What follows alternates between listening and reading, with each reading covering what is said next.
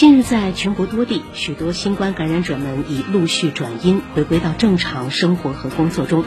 网上流传的一些感染者康复后短期内因剧烈运动入院或离世的消息，引起阳康们的忧虑。文汇报援引专家的话报道，感染后病毒会侵犯人体不同的部位，包括心脏，而剧烈运动后可能会给心脏增加额外的负担，可能会引起心肌炎等疾病。如果转阴后一周内仍然有胸闷、憋气，尤其是儿童及青壮年稍微运动后便加重，可以通过做心电图查心肌酶来排查心肌炎。专家建议，新冠患者在发烧症状消失后，可以循序渐进地做一些舒缓的运动，比如八段锦等。关键是根据个人身体情况掌握好一个度，不要剧烈运动，也不要躲着不动。